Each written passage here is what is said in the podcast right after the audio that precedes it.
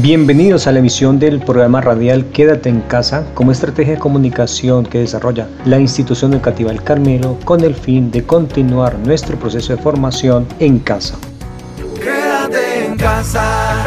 Oh, eh, quédate en casa. Dale, quédate. Antes de casarme tenía seis teorías sobre cómo educar a los hijos. Ahora tengo seis hijos y ninguna teoría. John White. La institución educativa El Carmelo y su proyecto Escuela de Padres tienen el gusto de presentar Fábrica de Emociones, un espacio donde acompañaremos a los padres en su transitar por esta bella tarea de educar. Acompáñanos en familia. Un saludo cariñoso para todos los oyentes. ¿Cómo identificar el estrés infantil? Hemos notado que nuestro hijo de un momento a otro ha empezado a presentar ciertas conductas, especialmente físicas, que antes no presentaba. Sabemos que la pandemia ha hecho que nuestras emociones cambien, nuestras formas de vivir cambien.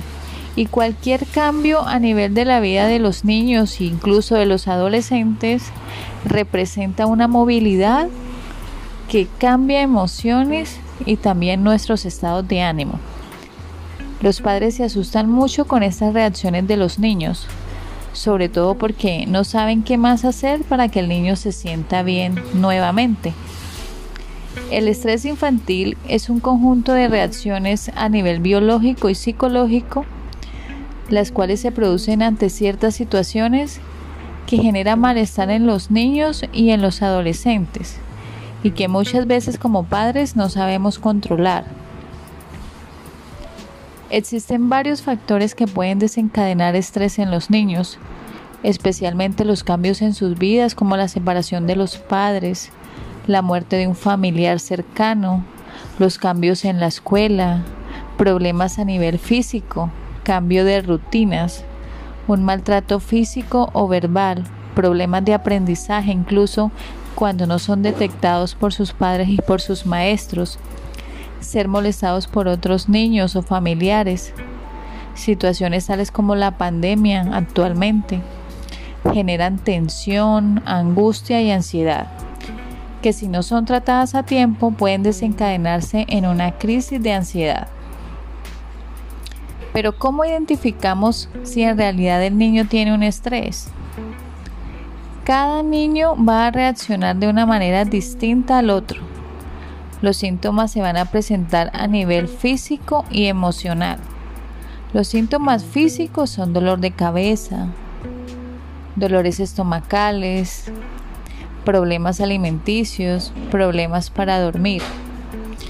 Los síntomas emocionales o de conducta pueden ser sensibilidad, llanto, ansiedad incluso, angustia, temor, un bajo rendimiento académico, irritabilidad, agresividad, molestan, golpean, tienen miedo a estar solos, no quieren hacer nada. ¿Qué podemos hacer en estos casos? Podemos brindarles seguridad todo el tiempo, evitar pelear frente a ellos, escucharlos y apoyarlos, fomentar la autoestima, respetar sus gustos y su manera de ser, evitar obligarle a hacer cosas que el niño no quiere hacer, siempre y cuando no generen malestar en sus obligaciones, que sabemos que como hijo tiene. Evitar comparaciones entre los hermanos. Bajemos el nivel de exigencia. Desarrollemos la parte afectiva en estas épocas de pandemia. Ayudemos al niño a que reconozca y acepte sus emociones. Tenemos muchas estrategias de afrontamiento tales como las cinco estrategias emocionales que vimos en la emisión pasada. Y es muy importante realizar actividad física. No olvidemos que el buen manejo emocional que le demos a este tiempo de pandemia repercutirá en un futuro en un ser humano con mejor calidad de vida. Una feliz tarde para todos. Quédate en casa.